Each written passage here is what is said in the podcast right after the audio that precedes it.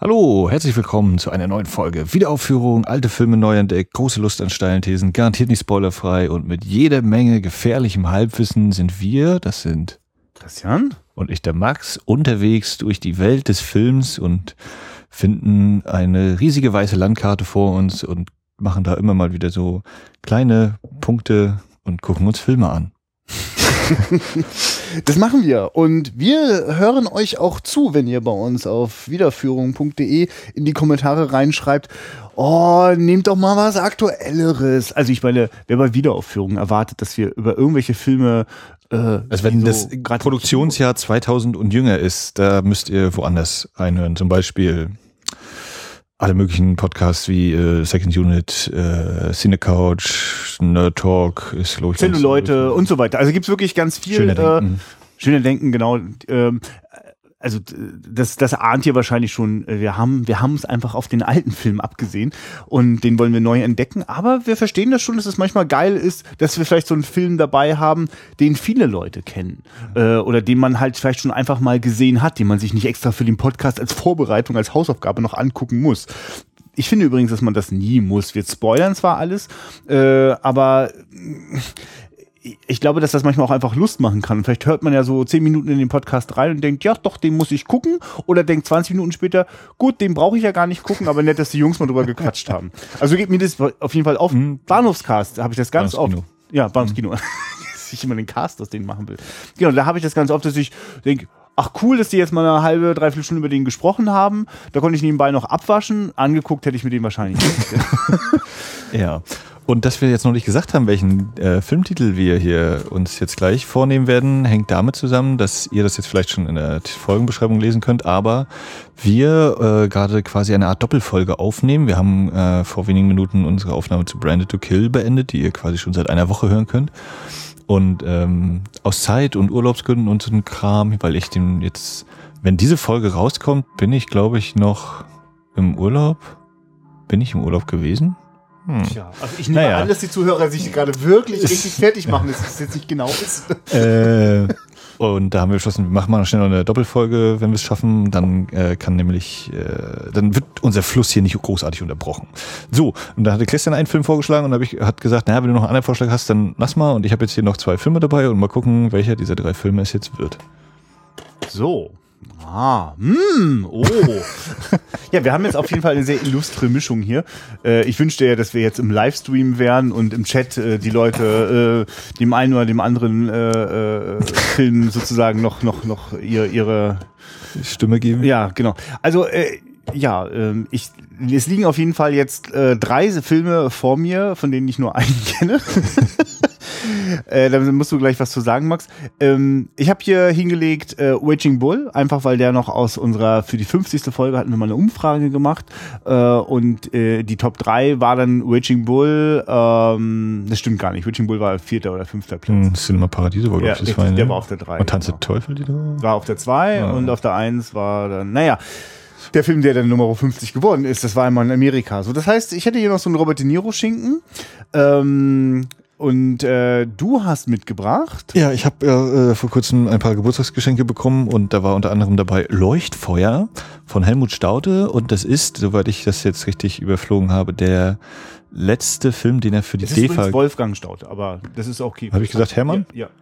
Hm. Ja, das konnte ich, als es jetzt auf dem ja, Kopf, ich auf dem Kopf war. Habe ich es weggenommen. Ja, ja. äh, genau, Wolfgang Staudt ist letzter Film, den er für die DEFA gedreht hatte, der ja.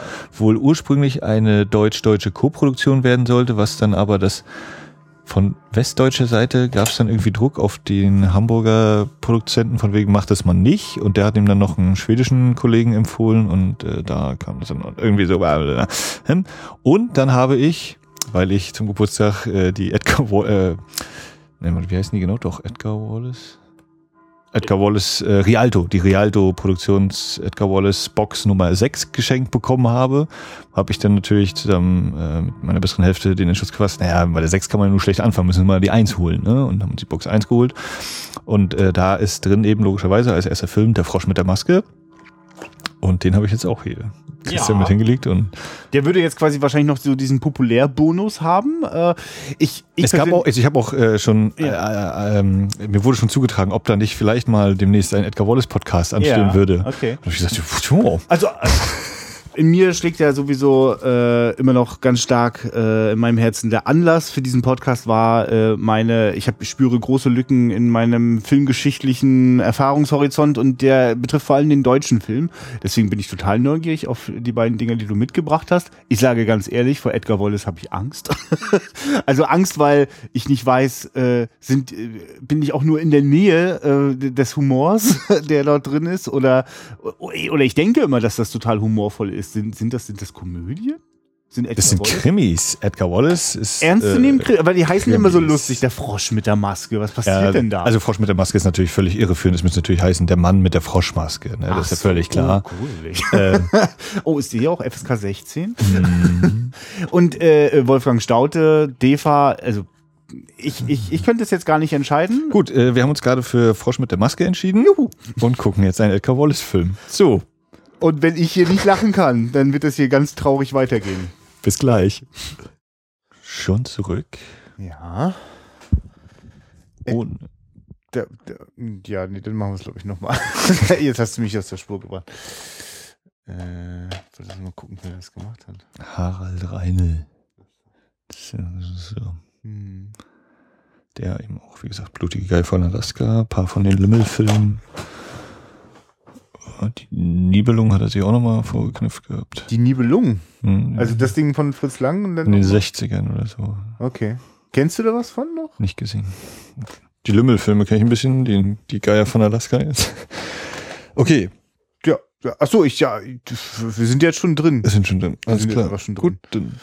Ja, ne, wir schnacken immer kurz vorher immer noch mal so, ja, noch mal so zwei, drei Facts und das habt ihr jetzt quasi mitgehört. Also, wir sind zurück und äh, haben 90 Minuten Edgar Wallace und äh, das war für mich jetzt Premiere. Ich kenne tatsächlich nichts gar nichts von äh, dieser Filmreihe. Kannst du, sind das fünf oder zehn? Oder? Es sind, äh, warte, 32? Boah. Wirklich? 28 oder so. Es gibt acht Boxen. Oh, boah. Äh. Wirklich, ich dachte, es sind jetzt vielleicht, vielleicht zwölf. nee, nee, die wurden, also äh, ich, ich, ich krieg's so grob zusammen. Also die erste, ja. die erste Box, also die Box ist ja chronologisch geordnet. Äh, die, diese Reihe, also die erste Box ist 59 bis 61, die zweite Box ist schon nur 61. Und äh, dementsprechend geht es dann irgendwie weiter bis Ach nee, ich, ich glaube Anfang der 70er. Ja, okay, gut. Und es geht dann auch nachher über von äh, echten Edgar Wallace äh, Taschenbuchvorlagen zu, wir denken uns mal selbst irgendwas aus und schreiben Edgar Wallace drauf. Und es gibt dann auch irgendwie noch Brian Edgar Wallace oder so, aber da bin ich auch nicht mehr. So, so tief bin ich dann auch nicht, da kannst du dann Edgar Wallace Forum und sonst wo dir. Genau, und das, ich gucke jetzt gerade nach, ob das, äh, ob das jetzt auf einem Roman basiert oder? Ja, ja, auf der Tasch Goldmann Taschenbuch Krimis Nummer eins, der Frosch mit der Maske mhm. basiert er. Und äh, es kommen natürlich dann noch die ganzen Namen, ne? Der Hexer, der Zinker, der Mönch mit der Peitsche, die toten Augen von London und also alles, wo, wo der Titel eigentlich schon so viel verspricht, ja. dass es dann nie eingehalten werden kann. Wie es jeder gute Film Genau, also tut. bekannt ist doch irgendwie immer der Hexer, weil er mit Klaus Kinski ist. Also Kinski spielt nachher, also das ist sowieso ganz verrückt. Hier ist ja jetzt äh, Joachim Fuchsberger, der reiche Neffe äh, des, des äh, Scotland Yard Chefs ja. und in den nächsten Filmen ist er dann mal nicht dabei, dann ist irgendwann Hans-Jürgen Wusso dabei, dann ist er der, der Inspektor, dann ist er wieder irgend, in Anführungszeichen irgendeiner, der da eben mitspielt und ja, das wechselt nachher ganz viel. Also ich kenne auch noch längst nicht alle, so rum. Ja. Ich, ja, ja, okay. ich habe, glaube ich, jetzt die ersten fünf oder sechs geguckt. Und das ist jetzt der... Der erste. Der allererste. Ah, ja. der, der erste. Okay. Eine, also genau, Edgar Wallace, der Frosch mit der Maske, eine deutsch-dänische Co-Produktion. Und das, äh, warum nur immer von Reihe gesprochen wird, ist, dass es sich um diese Rialto-Produktion handelt. Es gab auch schon in den 30ern, glaube ich, erste Edgar Wallace-Verfilmungen. Äh, habe ich jetzt aber auch nicht genau auf dem Schirm. Also kann man ja Kannst einfach nachgucken, Edgar Wallace Verfilmung. Ja, naja, das geht schon in den frühen 30er los. Und ähm, ja, der Frosch mit der Maske geht es eben um einen Menschen, der eine Art Froschmaske trägt. Wenn man äh, das mit viel Fantasie kann man das genau erkennen. Und äh, der macht eben London mit seiner Bande unsicher. Sind auch schon ein paar Menschen ums Leben gekommen, sowohl Zivilisten wie auch Polizisten. Und Inspektor Elk, gespielt von Siegfried Lowitz, äh, kommt auch nicht so wirklich voran. Alles, was er so unternimmt, verläuft irgendwie im Sand oder geht leider schief. Und glücklicherweise taucht Richard Gordon, gespielt von Joachim Fuchsberger, auf, der, wie gesagt, hier den äh, einen Milliarden, Millionen Erben spielt und äh, der Neffe des Chefs von, von Scotland Yard ist und dann eben unterstützend mit eingreift äh, in, den, in den Fall.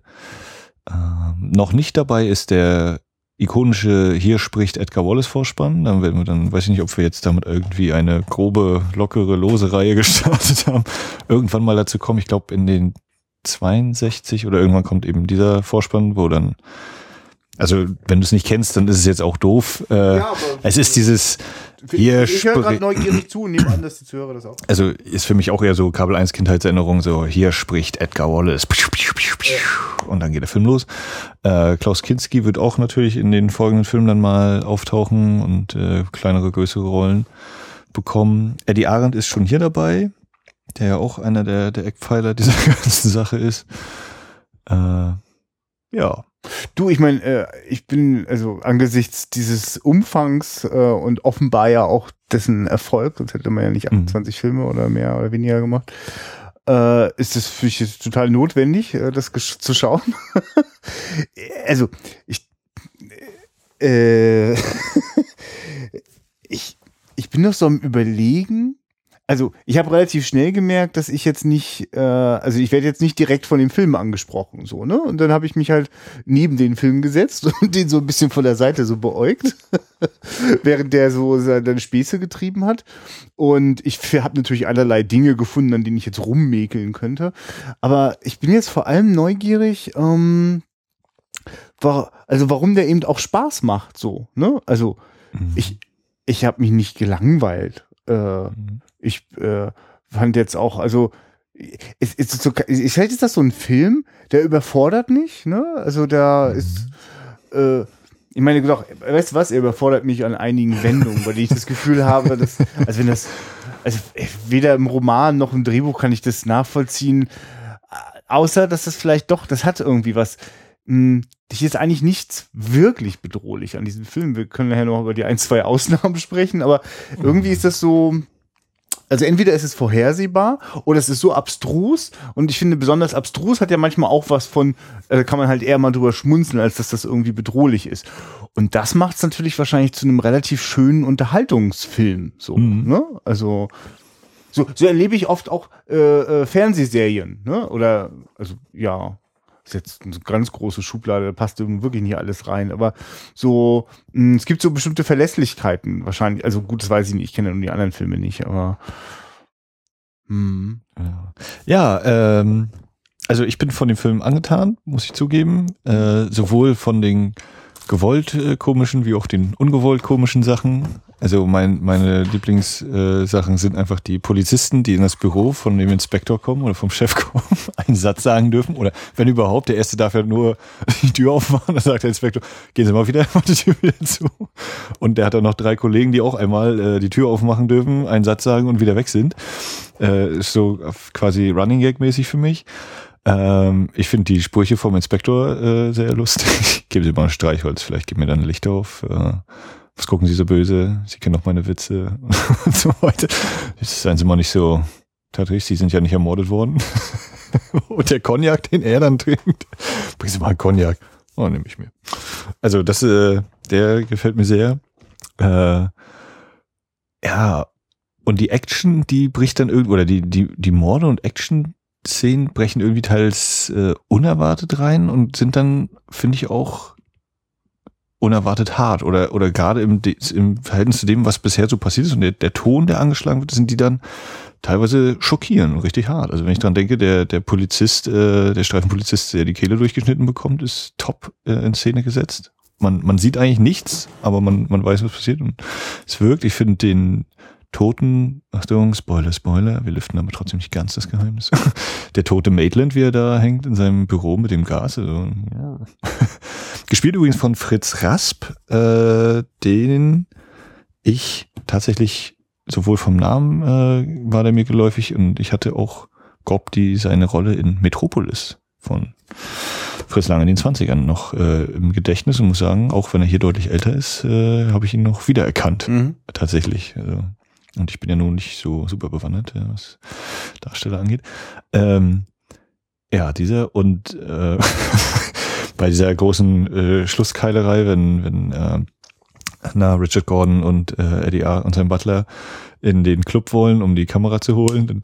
Und plötzlich hier die gekippte Kamera kommt, das ist bei mir so ein totales, oh ja krass, jetzt geht die Batman-Fernsehserie los. Gefühl, es fehlt eigentlich nur so ein Pow. Also, so, weil es bis dahin überhaupt nie passiert ist, okay, jetzt kippen wir mal die Kamera und machen wir so eine Fahrt mit der Kamera, Kamera. Und dann äh, die, die äh, komplette Akrobatenrunde darf auch nochmal mitmachen, mit äh, mhm. Frontalsprung, was da ist. Aber dann eben auch dieser, dieser Ausbruch von denen aus der Zelle, äh, sowohl eben, was Taken dann ja später aufgreift, äh, unter anderem mit dem, wir, wir rösten den mal mit per Elektroschock hier und äh, knallen da unten alle ab.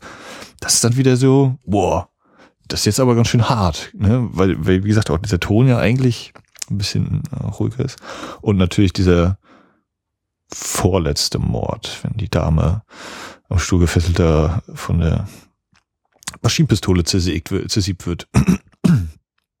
ja, krass. Mhm. Also, also ja, das ist, das ist auf jeden Fall eines der bemerkenswertesten äh, Dinge an diesem Film, dass der diesen, genau, dass da dieser, dieser, dieser krasse Kontrast entsteht äh, also ich auch wirklich, also genau, äh, also vom, vom, vom witzigen Inspektor, der ja quasi sich die ganze Zeit anfühlt wie äh, so ein Hamburger, der die ganze Zeit einen äh, Inspektor in, in England spielt, so, ne? Also in, in London spielt. Das ist so, hä? Okay, kann man sehr drüber schmunzeln, also weil die ziehen das da auch alle stocksteif so durch äh, und ja, dann ist das halt so, ne? Also Fazit war die ganze Zeit, warum spielen die Deutschen jetzt die ganze Zeit diese Engländer? Aber naja. Und dann, äh, ja, dieser lächerliche Typ mit dieser lächerlichen Maske macht so einen grausigen Mord, also der völlig unerwartet kommt, also auch quasi in jeglicher Hinsicht völlig unnötig ist. ähm, er hat gesagt, er braucht sie nicht mehr. Ja, ja, klar, nie, klar. klar. Aber, äh, äh, ja, ja. Äh, das ist so, also ich finde, das, das finde ich jetzt einfach auch nur interessant. Also ich habe fast das Gefühl, mh, mm, ich, also mich würde interessieren, ob, ob sozusagen sich in dem, in dem Roman dieser, dieser Stimmungsbruch so, ob der sich auch so anfühlt oder ob das jetzt einfach ein Resultat davon ist, dass die Mordszenen also einfach von einem sehr engagierten äh, äh, Team, Produktionsteam gemacht worden sind. Die wollten, dass es schön realistisch aussieht. Und der Regisseur ist halt nicht rechtzeitig auf die Idee gekommen, das beißt sich vielleicht ein bisschen dem Humor und, und der Betulichkeit, ne, weil auch gerade, du hast auch schön beschrieben, also die, die, die, äh, die eine Action-Szene ist da wirklich äh, sehr, sehr auffällig äh, äh, durch, durch die gekippte Kamera und dynamische Schnitte. Also das hebt sich meilenweit ab von dem Rest, der sonst wirklich sehr ruhig und äh, ist immer alles gut ausgeleuchtet und äh, also es ist richtig überraschend, äh, dass, das, dass es da so einen Tempowechsel noch gibt. Und ja, eigentlich passt das nicht zusammen, aber ich verstehe auch, dass das einen Reiz ausmacht davon, ne? Also, das mhm. ist durch diesen, das, also, dadurch, dass, wie ich vorhin so meinte, eigentlich ist das ja alles total vorhersehbar, nur ist es eben nicht, weil es die abstrusen Wendungen gibt und weil es diese überraschenden Härten gibt. Dadurch äh, ja. bleibt es dann doch ein ordentliches Stück unberechenbar. Ja. Auch wenn wir wissen, dass natürlich die Guten überleben und so. Ähm, also das, das würde ich jetzt ja auch dem Film nicht, also das, das ist okay.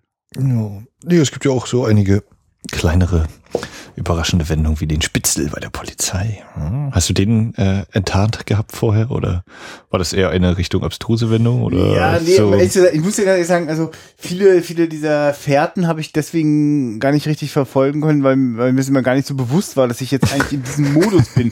Also, ich habe jetzt durch durch viele. Sonntage mit meiner Partnerin dann gelernt, dass es beim Tatort natürlich immer darum geht, sich das ständig zu fragen.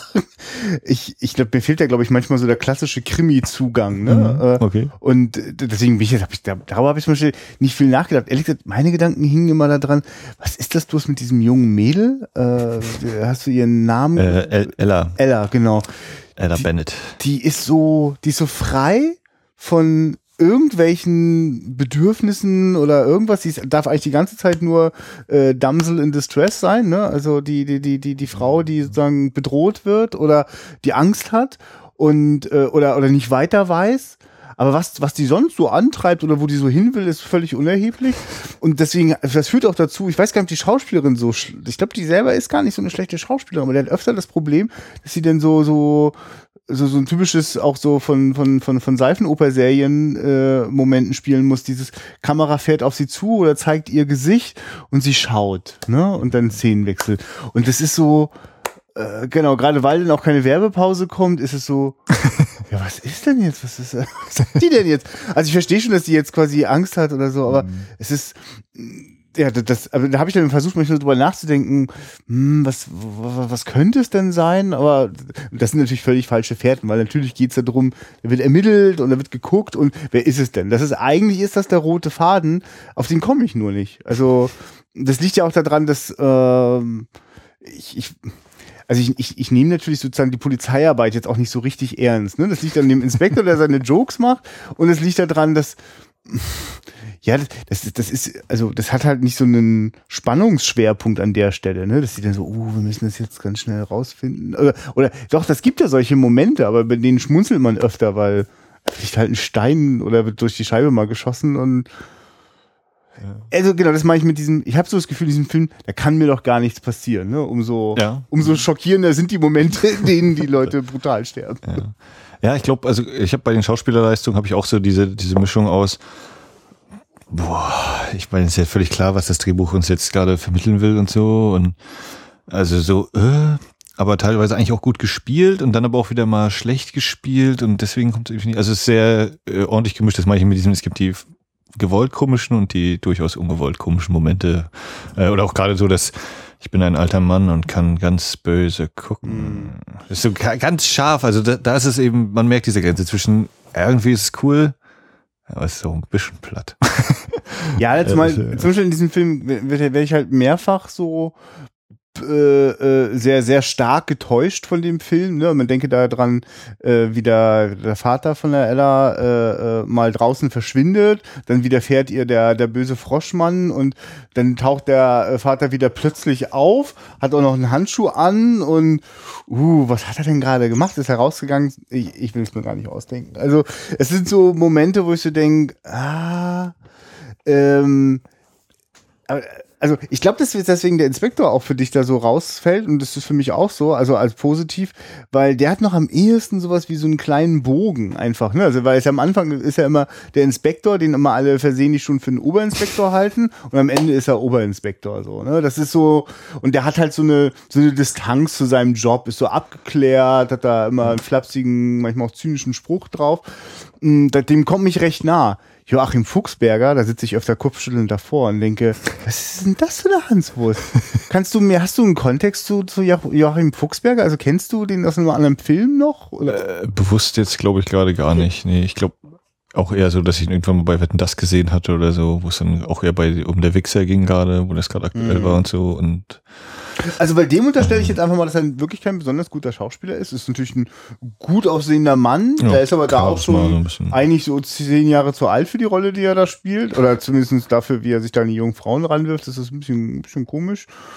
Ähm, und also der hat wirklich Schwierigkeiten. Also also das macht ihn dann irgendwann sympathisch, weil er wirklich, das meine ich so mit Hans Wurst, der hat sowas, so ein bisschen was, ja fast schon Trottliges, so, äh, Unbekümmertes, äh, aber Ja, nee, also vor allem, der ist halt besonders, also der, der hat auch wirklich das Problem, dass das Drehbuch ja auch da nichts hergibt. Also warum nochmal genau ist dieser reiche Erbe so interessiert daran, Fälle zu lösen und was genau befähigt ihn dazu? Denn ja. das meiste, was wir so sehen, ist so, geht so, ne? Also dieser Einfall mit dem Kameramitschnitt ist ganz okay, aber auch den finde ich halt komisch, also ist halt eine Drehbuchidee und keine Idee von der Figur, ne? Mhm. Naja. also der hat wirklich Momente, auch manchmal, wenn er so, so, so nur an der Seite steht, wenn man da zu Joachim rüber guckt, hat man immer ein bisschen was zu schmucken. ja, weil du gerade das mit dem Mädchen sagtest, äh, also wie er sich eben Mädchen. Carly hatte mir auch mal so gesagt, ja, das ist krass, das ist schon wieder so wie bei, wie bei äh, Blade Runner auch und äh, irgendeinen hatten wir noch, äh, so Richtung Film Noir gehen, dass die Männer halt so macho-mäßig sich die Frauen nehmen, wenn er dann zu ihr sagt, Ella, jetzt bleib doch mal stehen, ich will dir was oh, sagen, ja. wo er so nach ihr greift. Ne? Also, dass das gar nicht so wirklich äh, gefühlsmäßig erst aufgebaut wird, sondern dass da irgendwie so dieses, so, ich nehme jetzt die Frau und dann ist gut und damit, äh, und das, das mag die Frau am Ende auch so ungefähr, ne? Also das da, ist völlig gerechtfertigt. Ja, ja, wir hätten da so den alleinstehenden reichen Erben, das älter und wir hätten dann ein junges Mädel. Na, hat noch irgendjemand Fragen? Nee, zusammen damit. Ja, wirklich so, so, also das ist eigentlich das, wo ich mir so vorstellen könnte, ach, wenn ich jetzt erstmal zehn Filme geguckt habe, sitze ich irgendwann die ganze Zeit immer kichern da, weil das so ein, so ein absurdes Theater ist irgendwie, ne? Und weil die das so, so durchziehen. Weil so richtig ironisch, findest du den Film eigentlich ironisch? Ich frage mich das manchmal mit diesen ganzen Spielen. Alle kriegen ja mal so diese, diese Frosch-Tattoos, ne? Alle, die zum Club dazugehören, zu den Bösewichtern. Das Robbelding, was nach fünfmal unter Wasserhahn wieder abgeht. Das ist doch, also, also, und, und auch, genau, der Bösewicht, der lässt auch immer sein Froschsymbol. Warum auch? Sorry, wenn ich jetzt die Motivationsfrage stelle, was will der eigentlich? der raubt also die ganze Zeit die Safes äh, reicher Leute ja. leer. Weil. Ja, und am Ende will er die, die, das Mädel haben. Weil, damit er auch ein Mädel haben. Na, reich sein und und immer mit der Froschmaske rumlaufen ist ja auch nicht die Erfahrung. Ja, aber weil der Film halt sich die ganze Zeit äh, das ja als großes Rätsel verkauft, dass wer könnte das denn sein? Mhm. Und mir übrigens auch ein, einen Mann zeigt mit einer körperlichen Statur, Achtung, Spoiler, die nicht so ganz zur Auflösung ja, passt. Ne? passt eher gegen Ende nach. okay, alles klar. Da achtet man dann stärker drauf, genau. Äh, aber zum Anfang ist es nicht so. Ja, äh, naja, ja, du musst sie auch nicht für mich beantworten, die sind ja nicht, die sind ja nicht ja, im Film, ne? Äh, ja, nee, die Verbindung, oder das, das eigentlich Interessante ist ja, was im Film aufkommt, ist eben, ob das nicht Harry Lime ist. Und äh, Harry Lime, weiß ja der geneigte Filmkenner, ist äh, auch der dritte Mann eine wichtige Person. Und ich habe es nur oberflächlich mal angetippt und nicht intensiv untersucht, aber es ist wohl so, dass das in bei dem Edgar Wallace Roman, der weiß ich wann geschrieben worden ist, 1930er oder 20er. Und äh, dass möglicherweise Graham Greene diesen Charakter oder den Namen übernommen hat als kleine Hommage oder ähnliches. Mhm. Ja, das nochmal so kurz reingeworfen. Hast du euch Kontakt mal mit der Literatur gehabt? Ich habe einen gelesen und das war, ich komme nicht mehr drauf, wo ein Chinese nach England kommt und da irgendwie alles übernehmen will. Aber mhm. das also ist das, ist das reizvoll aus heutiger Sicht? Also ich würde es äh, so mit in die Ecke einfache Unterhaltungstrivialliteratur schieben. Äh, hab's nicht großartig gelesen, nee, weiß ich nicht genau. Hm. Kann ich nicht exakt sagen. Na, ich kann mir schon vorstellen, dass da äh, ein riesiger Bedarf, also ist immer ein Bedarf da und er ist möglicherweise auch zu bestimmten Zeiten besonders groß. Und das mit den Zeiten, das geht mir halt viel durch den Kopf. Das ist schon ganz schön seltsam. Also, ne, nicht seltsam. Es ist genau, also es ist vor allem erstmal eigentlich ziemlich absurd, dass die ganze Zeit, dieses ganze äh, deutsche Schauspielerensemble da einen auf London macht. So, ne? Und man schneidet zwischendurch immer fleißig London-Bilder dazwischen, aber alle Straßenaufnahmen sehen mir, ich weiß nicht, wo die das. Kopenhagen. Ach so, Kopenhagen, ah ja, okay, alles klar. Achso, eine deutsch-dänische Koproduktion. Ja, das hattest äh, du auch schon gesagt, ja. genau. Und da ist der Hintergrund, das wegen der Locations oder was? Ich hab das, äh, weiß ich auch nicht mehr. Damit nicht jeder sofort Hamburger kennt, weil Kopenhagen kennen nicht so viele. Ich, also, weil ich weiß es nicht. Äh, also, äh, das sieht trotzdem halt immer ganz schön hingefummelt so aus, ne? Mhm. Ähm, und ja, da ich mich, warum denn eigentlich? Warum machen die, warum machen Deutsche äh, das ist so die Weltstadt. Ja, ja, die, die ist schon klar, aber ist ja doch interessant. Das ist 59, sagst du, mhm. ne? Ähm, also ich weiß auch nicht, wahrscheinlich wären so Kriminalgeschichten so im Nachkriegsdeutschland. Das klingt vielleicht doch erstmal nicht so reizvoll oder die ganze Zeit, uh, ach nee, mit dem Thema wollen wir vielleicht gerade nichts zu tun haben. Und dann ist das so eine, so eine totale, also so eine ganz, also ich meine, ist halt so schwierig sich vorzustellen, dass äh, äh, im britischen Kino äh, die Filme machen, die die ganze Zeit in Deutschland spielen, ne? Also mhm. wenn Briten auch Deutsche spielen, also ja. ich keine Ahnung, ich will ja jetzt gar nicht so viel reinlegen, aber ich finde das schon auffällig, dass äh, ähm, obwohl es eigentlich quasi wenig Anlass gibt im Sinne von, wir hätten da so tolle passende Locations oder, oder so viele Schauspieler und Kostüme, die da automatisch reinpassen, machen die diese ganzen London-Dinger oder also müssen Krimis halt immer in England spielen. Ist übrigens auch englisch synchronisiert worden. Ja, ja, genau. Also ich glaube, hatte so das Gefühl, das Lied, das gesungen wird, wurde englisch gesungen. Zumindest, mhm. es war ja eh alles nachsynchronisiert, deswegen war es nicht. Also so auf jeden Fall Eva Pflug spielt diese Lolita. Also, also auch eine Deutsche, ja. ja. Ich hatte nur, das konnte ja. das nicht genau sehen, aber äh, da steht am Anfang auch was von Weltvertrieb. Äh, Finde ich zum Beispiel jetzt auch nicht unspannend. Ich kann mir den Film jetzt außer im deutschen Kino nirgendwo vorstellen. Aber da weißt du auch gerade nichts, ne? Ohne Krimis. Naja, nie. Und so Also glaub, Weltvertrieb macht man ja auch nicht, nicht versehentlich. Also die wollten schon offenbar den. Also zumindest in Europa waren wohl noch. Es gibt auch so diverse eben Alternativtitel äh, in den entsprechenden Ländern dann. Du, und es ist der feuchte Traum eines jeden Produzenten, jedes Verleihers, jedes Kinobetreibers, eine Serie zu haben. Ja. Also äh, das ist ja der Grund, warum das ja auch jetzt äh, seit vielen Jahren in Hollywood auch gang und gäbe ist, noch den vierten, fünften und sechsten nachzuschieben, einfach weil das so herrlich läuft. Und wenn man eine Romanvorlage hat, die nur drei Bücher umfasst, dann kann man auch das letzte Buch wenigstens nochmal in zwei Teile aufspalten. Äh, das äh, in diesem unberechenbaren äh, Kunstgewerbe namens Kino ist das total beruhigend, wenn man was hat, was läuft so. Ja. Und ich, ich merke auch immer wieder, wenn ich mit Leuten spreche, gerade wenn ich mit Leuten über Fernsehen spreche, wie, wie glücklich die das macht, zu wissen, was sie bekommen. Ne? Also es- deswegen kann ich mir vorstellen, warum Kabel 1 das immer rauf und runter ballert, weil äh, die Leute dankbar dafür sind, äh, so eine so eine Konstante da auch wieder zu Ja, entdecken. genau. Hat eben das, was man hat. Ja, also wie gesagt, ich bin von dem hier bin ich auch noch sehr angetan. Äh, ich glaube, den zweiten aus der Reihe, den fand ich dann gleich ein bisschen schwächer. Eieiei. Äh, Sag mal kurz, ich, jetzt, geht's natürlich weit weg von dem Film hier, aber sag, nur mal ein Beispiel, wa- warum ist der andere denn zum Beispiel äh, schlechter? Also was, was Ich fehlt dem dann noch? kriegst du direkt aus dem Stand gar nicht mehr hin. Ich glaube, es waren das, den Figuren waren mir zu viele oder so. Also da war das noch, Ja. fand ich gefühlt noch wilder, was so die ganzen möglichen Verdächtigen quasi angeht. Hm. Und jeder kriegt eine Szene und jetzt äh, das alles noch zusammenzupuzzeln war dann so ein bisschen Das zu ich auch schwer. Fäden oder so waren das dann, glaube ich. So manche Agatha Christie-Verfilmung, wo das ja so extrem schwerpunktmäßig wäre, who done it, who done it, die ganze Zeit geht's nur darum, ne? Ständig äh, kommen. Also das war doch jetzt hier, also habe ich das habe ich das auch nicht so richtig übersehen. Das war da in diesem Film nicht so extrem, dass ständig Gott, da könnte es der sein oder Ja, könnte es der sein. genau. Das war nicht so ständig Thema. Und bei, äh, wenn ich jetzt so an ähm, hier Mord im Orient Express so denke, ist das ja permanent Thema. Ne? Also st st ständig wandeln sich sozusagen die Perspektiven. Nur äh, die meisten Verfilmungen oder, oder oft habe ich immer das Problem damit, ja, Riesenensemble, kaum was kann zwischen den. Also Mord im Orient Express zum Beispiel ist ein sehr gutes Beispiel, weil es halt am Ende eine unglaubliche Verstrickung gibt. Kennst du Mord im Orient Express? Nee, Kali hatte mir das mal gespoilert. Ja, ja, ich spoilere das nicht, aber ich meine, das war das, also da gab es quasi so eine so eine emotionale Verstrickung. Und da, die hat das sinnvoll gemacht, dass es so viele waren. Aber wenn es einfach nur viele sind, damit viele Optionen, das ist schnell zu Und, durchschauen. und dann am besten noch, äh, der Hauptdarsteller ist bei allen dabei, aber sonst immer nur jeder einzeln, wo man dann merkt, okay, der war ein Drehtag da so ungefähr. Und also ich finde, hier funktioniert das alles noch so ganz, ganz ordentlich und auch so diese äh, kleine quasi Rachegeschichte, die sich dann noch erfüllt. Also das ist ja ähm, Sag- Sag mal, was du meinst. na, dass äh, sein, sein Helferlein ihm dann in den Rücken schießt. Ganz am Ende. Au, Ja, ich, ich sehe schon, du, wenn du, wenn du so richtig im Saustall stehst, dann guckst du halt nach den kleinen Goldstückchen auch mit der Lupe. Ich, es ist gut. Ich, ich verstehe das schon. Also es ist natürlich auch wieder dieses hingedrehte, äh, naja, die Guten können ja keinen, nicht den Oberbösen erschießen. Das, das was haben wir dann für eine Moral am Ende. Es muss schon irgendwie hingetrickst werden, dass das irgendwie anders ist. Entweder er stolpert und fällt die Klippe runter und diese ganzen alten Späße. Ist ja hier dann auch quasi. Und es ist dann auch interessant. äh, Das bleibt ja dann offen, was mit dem eigentlich passiert. Ne, der, der so halb am Boden liegt.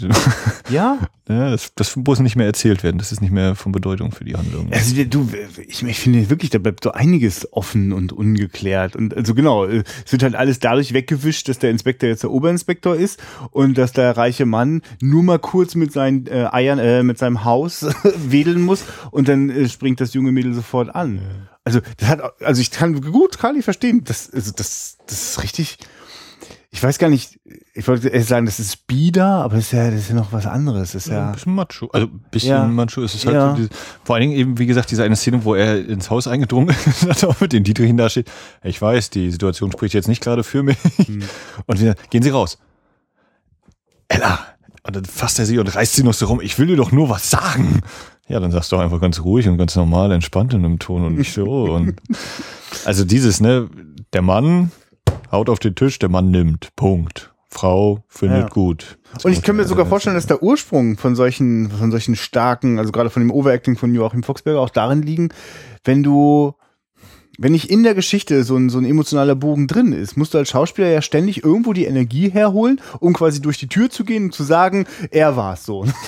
weil, weil wenn das quasi, wenn da nichts, wenn da keine äh, innere Dramaturgie ist, dann, dann ist das so, dann ist das auch wirklich schwer, das zu spielen. Und dann spielst du das so, wie es eigentlich dasteht, dann ist es nüchtern, alle sagen, ah nee, es muss irgendwie döller oder so. Und dann mhm. fängst du so an, an der Schraube zu drehen. Und ja, und dann passiert dann eben auch noch, das ist, dann kriegst halt, dann kippt das in so eine komische Richtung, dass man denkt, ich denke die ganze Zeit, was bildet dieser Typ sich ein, da überall so reinzuplatzen und so, und so zu tun, als hätte da jetzt irgendwie die Weisheit gefällt. Immer noch mal, hat er irgendwas anderes Sinnvolles auf die Reihe bekommen, außer diese Kamera zu installieren?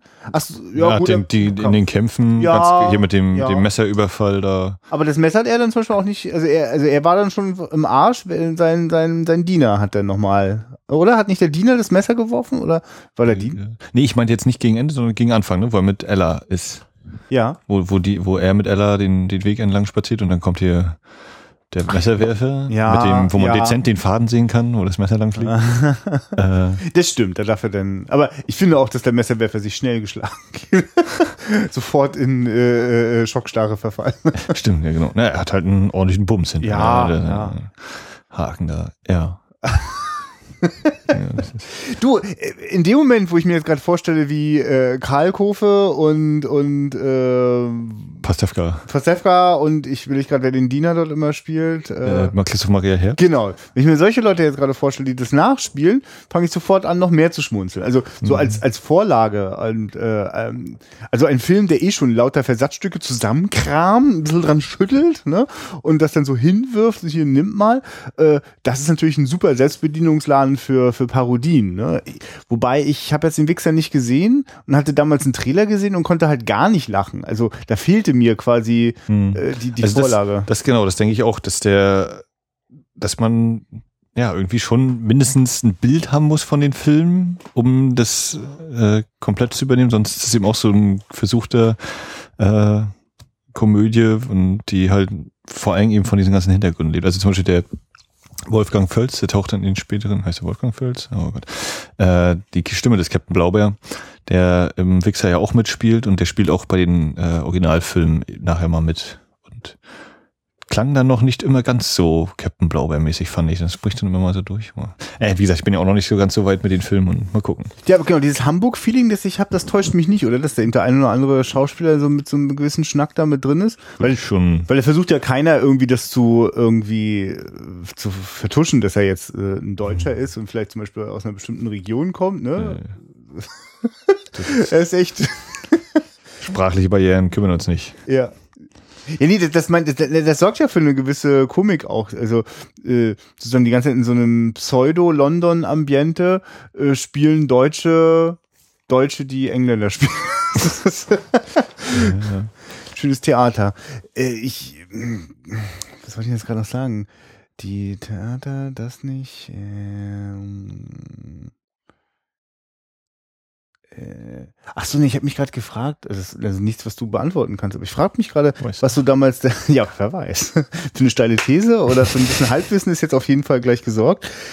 Ich frage mich gerade, was für eine, was für ein Publikum das damals zu sich genommen hat. Also waren das, hm. waren das, also ich kann mir zum Beispiel vorstellen, dass für, für, für Kinder und Jugendliche das super aufregender Stoff war. Also ja. quasi, wenn ich früher als, als, weiß ich nicht, als Zehnjähriger oder, oder 13-Jähriger das Zeug gesehen hätte und es hätte noch irgendwelche äh, Aufkleberalben gegeben oder so, ich hätte von allen Figuren was haben wollen. Also. Mhm. Ich überlege gerade, ob das bei dem Film war, wo diese Tanz, oder der, der Song rausgeschnitten worden ist oder irgendeine Tanzszene oder irgendwas weil das eben viel zu aufreizend ist. Also auch die hatten durchaus mit Schnitten zu kämpfen bei ihren Erstveröffentlichungen. Ja, kann ich mir vorstellen, wenn die da so krude die Sachen zusammenmixen. Also das, da, in dem Film sind jetzt natürlich lauter Sachen drin, die das überhaupt als Familienfilm sofort disqualifizieren. Und ich hätte es nach den ersten paar Minuten nicht sofort gewusst. Also ich kann mir auch vorstellen, dass da immer wieder noch Familien drauf reinfallen. Ich weiß auch gar nicht, wie die denn im Fernsehen um 20.15 Uhr laufen, aber in dem Film waren ja zwei, drei Sachen drin, die ich nicht um 20.15 Uhr vermuten würde. Mhm. Wobei ja hier steht, ne, Hauptfilm ist ab 12. Ach so, also das ist nur wegen der Trailer, ja? Ja, irgendeiner. Weiß ich. Ah, okay, die, das wusste ich jetzt gar nicht. Also um ehrlich zu sein, ich fand, also äh, ja, es gibt einfach zwei sehr explizite äh, äh Todesszenen, wo ich dachte, das, na ja, ja diese FSK-Gremien. Wir müssen da mal rein. Wir müssen uns mal bewerben, Max. Und dann machen wir so ja. eine Inside-Reportage. Da wandern das System. Nein. Äh, ja, also ich finde auch, ne, das, so die, die Inszenierung des Ganzen ist auch äußerst wechselhaft. Also was du ja mal sagtest vorhin, hier dieses äh, Seifenopernmäßige und jetzt starr mal in die Ferne so ungefähr und dann machen wir den Schnitt da. Hm. Ist ja öfter mal so. Und dann aber auch, wie gesagt, ich finde diesen, die Ermordung des, des Streifenpolizisten, die finde ich zum Beispiel total geil gemacht. So diese halbe Minute oder wie lang das ist, das, die finde ich zum Beispiel wieder ganz stark. Und dann kommt natürlich hinterher auch wieder diese, na mein Kleiner, darfst du überhaupt schon einbrechen? also, also da, da, es ist nicht Genie und Wahnsinn, das ist, glaube ich, zu in beide Richtungen zu weit ausschlagend, aber es ist wirklich so wechselhaft, sehr, so wie das eben mit den Schauspielerleistungen, mit dem Ton, das hüpft und, und mm. knackst und Dings. Und vielleicht ist das auch was, was für mich so ein bisschen den, den Reiz ausmacht oder was mir den, den Spaß dann bereitet. So. Ich kann mir vorstellen. Ja, also weil die lassen sich davon, also keiner vom Filmteam hat sich da irgendwie aus der Ruhe bringen lassen, dass dieses Drehbuch definitiv unausgegoren und, und, und, und dramaturgisch nicht alles andere, also auch also ganz schön, ganz schön mangelhaft ist. Aber es mangelt jetzt auch quasi nicht an Spielfreude denn den mhm. Leuten. Ist ja niemand, also wenn ich jetzt sage, ich finde Joachim Fuchsberger da ganz schön schlecht drinne, dann nicht, weil er sich nicht Mühe geben würde. Es ist halt so, dass auch das, der kriegt nicht viel zu spielen. Also das, mhm. was da so an Stoff drinne ist, ist halt nicht so viel. Und äh, die Ideen, die er dazu hat, sind halt ganz schön lustiges Overacting so, ne? Aber ja, ich überlege gerade, was wie so die Alternative aussehe. Also entweder würde dann ja. so, ein, so ein zweieinhalb Stunden Film draus werden, oder man würde Personen halt zusammenfügen. Ne? Also einschmelzen, würde ich mal schätzen, weil weil dieses riesige Arsenal, äh, Personal, glaube ich, dann auch so ein bisschen den, den ja, Fortgang das ist ja das, was hier beim Film ja ganz oft passiert, wenn du wenn du anfängst wirklich äh, äh, die also ich würde jetzt mal behaupten, es gibt hier in diesem Film nur einen Plot, aber keine Geschichte. So, also ich sehe keine Geschichte. Mhm. Ne, das meine ich mit diesem am ehesten noch so ein Mini-Stückchen Geschichte erzählt sich rund um den Inspektor, aber ansonsten gibt's halt keine. Also mhm. es, man könnte auch noch sagen, ein bisschen Mini-Geschichte ist, dass man, aber das zeigt der Film halt nicht, deswegen fehlt die.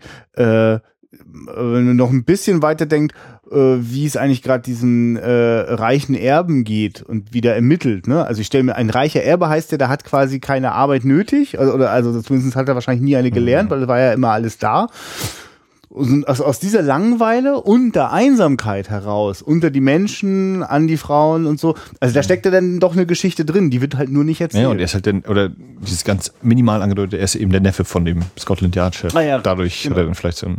Ja, aber ich meine nur, aber, also ja, nee, eine Geschichte würde ja bedeuten, ja, also was will denn unsere Figur oder was, was, was, was will der Böse gern, eigentlich die ganze Zeit? Ja, wirklich davon wirklich, genau, das wäre ja noch der Antagonist. Aber ähm, äh, also weil du gerade sagst, ne, also das würde ein Auto mal scheißen, dass es ein zweieinhalb Stunden Film ist. Muss man jetzt mal gucken. Das ist jetzt, ich finde, da ist ja auch viel Luft so in diesem Film drinne.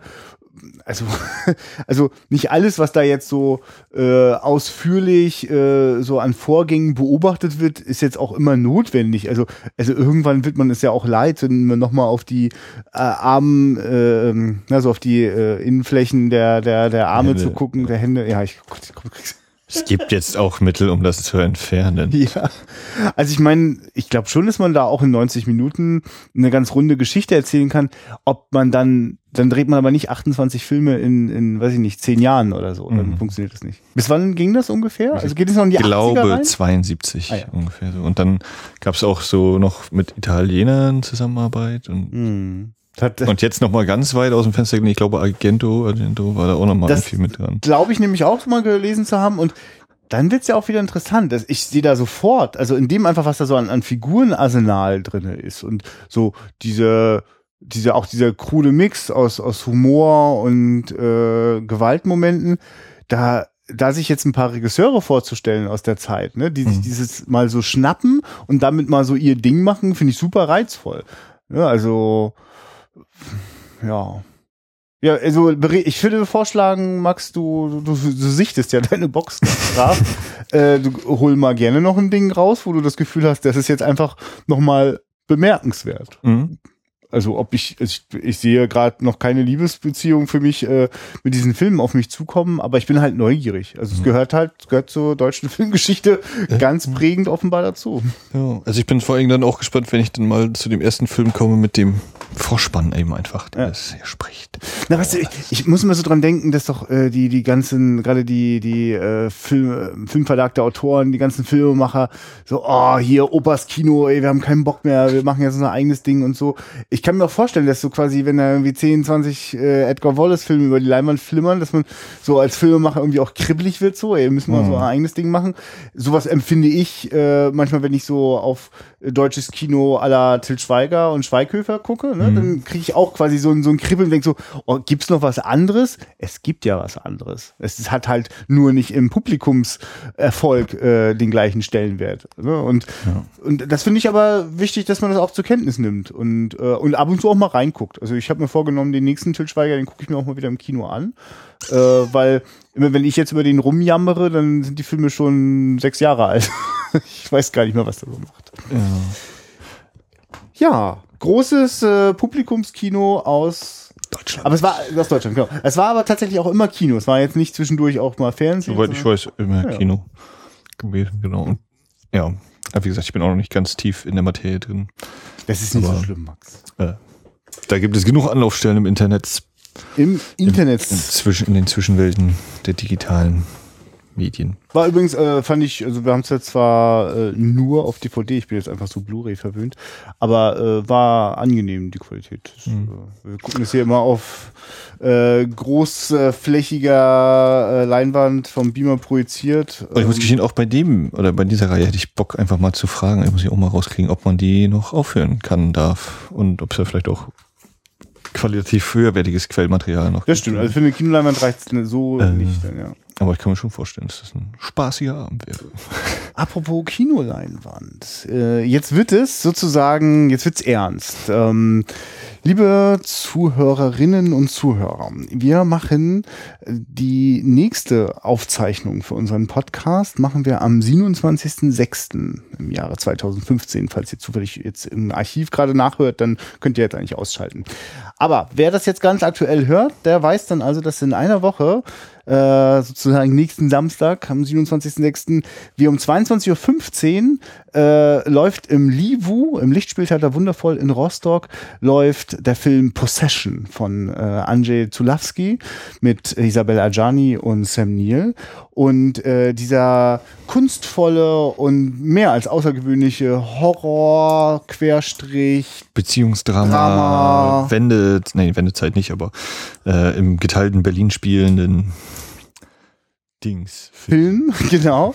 Der wird äh, äh, in einer wunderbaren digitalen DCP-Kopie wird der gezeigt und danach machen wir unsere Aufzeichnung. Und äh, liebe Zuhörerinnen und Zuhörer, ihr seid herzlich eingeladen. Kommt doch bitte zu dieser Vorstellung, besucht das Livo, lernt es kennen. Ich will jetzt hier nichts hören mit Rostock. Ich wohne irgendwie 500 Kilometer entfernt von euch. Ja, ist ja am Wochenende. Besucht uns. ich kann es übrigens nur empfehlen, mal. Also ich habe das mit Max mal gemacht, dass wir auch schon mal in andere Städte ins Kino gefahren sind. Es ist total toll, das zu entdecken. Äh, wir äh, sind hier total glücklich über unser kleines, süßes äh, Programmkino in Rostock. Und äh, Max hat da ja das Vergnügen, als Vorführer auch eben die wunderbare Reihe Schatzkiste zu kuratieren. Und dort läuft einmal im Monat äh, so ein schicker alter Film. Und äh, während ich den Film zum Beispiel noch nicht kenne und ganz gespannt bin, äh, ich schon mitbekommen habe, dass das auch dass man den auch kontrovers diskutieren kann, dass der überraschend und herausfordernd ist. Äh, das würde ich auch gerne mit euch teilen. Und äh, falls jemand Lust und Zeit hat, kommt einfach vorbei. Also um das jetzt nochmal ganz konkret zu machen, also die dürfen dann nicht nur zugucken, sondern die dürfen hinterher auch an der Gesprächsrunde teilnehmen. So habe ich das. Das mal überlegen. Na, je, je, nach Anzahl vielleicht ja, also, noch, aber. Genau, also rein technisch ist das überhaupt gar kein Problem. Das, äh, ich will jetzt, wollte nur sagen, äh, wer jetzt einfach nur mal reingucken möchte, kann das auch machen im Sinne von, keiner muss jetzt an diesem Gespräch teilnehmen. Ja. Wer Lust hat, ist herzlich eingeladen. Wir haben da die technische Voraussetzung dafür. Wir machen es jetzt immer direkt im Kinosaal gemütlich. Könnt ihr quasi noch ein paar Reihen runterrutschen und dann bequackeln wir den Film. Ähm, ja, wäre schön, mal was äh, von euch zu sehen und zu hören. Äh, könnt ihr auch schon mal in die Kommentare schreiben, ob ihr da Bock habt oder äh, wie ihr euch das sonst so vorstellen würdet. Und ähm, wir freuen uns schon auf unsere nächste Folge damit. Ja, genau. Wenn ihr uns jetzt gerade bei iTunes gehört habt, könnt ihr uns sehr gerne mit fünf Sternen bewerten oder fünf Sternen oder auch fünf Sternen. Äh, ihr könnt natürlich auch auf wiederaufführung.de gehen, unsere Webseite. Da könnt ihr alle möglichen Folgen, die wir jemals aufgenommen haben und aufnehmen werden, äh, finden und da könnt ihr sehr gerne eben auch Kommentare hinterlassen, eure Meinung äußern. Äh, könnt Flatterspenden verteilen, wenn ihr Lust habt. Ihr könnt uns auf facebook.com slash Wiederaufführung mit Gefällt mir adeln und auch da hübsche Bilderstrecken verfolgen und äh, es gibt auch bei twitter.com at wiederaufführk twitter.com slash wiederaufführk. So, genau, at wiederaufführk ist der Twitter-Account. Da ist auch ein bisschen was los. Und äh, das soll es von der Werbung gewesen sein. So, was gibt's nächste Woche? Possession, was gibt's die Woche drauf? Werden wir gucken, oder? Ja, das, äh, ich, ich, Auch gut, wie, ich will grad, was der Sommer so macht. macht. Ja, oh, der Sommer. Oh, der Sommer. Das, das wird wahrscheinlich noch Stoff für weitere Ankündigungen sein. Ähm, vielleicht weiß ich das in der Zukunft, wenn dieser Podcast erscheint, auch schon genauer. Äh. Naja. Alles klar, soweit erst. Ja, äh, guckt Filme, habt Spaß dabei oder ärgert euch über Filme und Hauptsache ihr guckt sie. Ja, ärgert euch auch über unseren Podcast. Also lasst von euch hören. Bis bald. Ciao.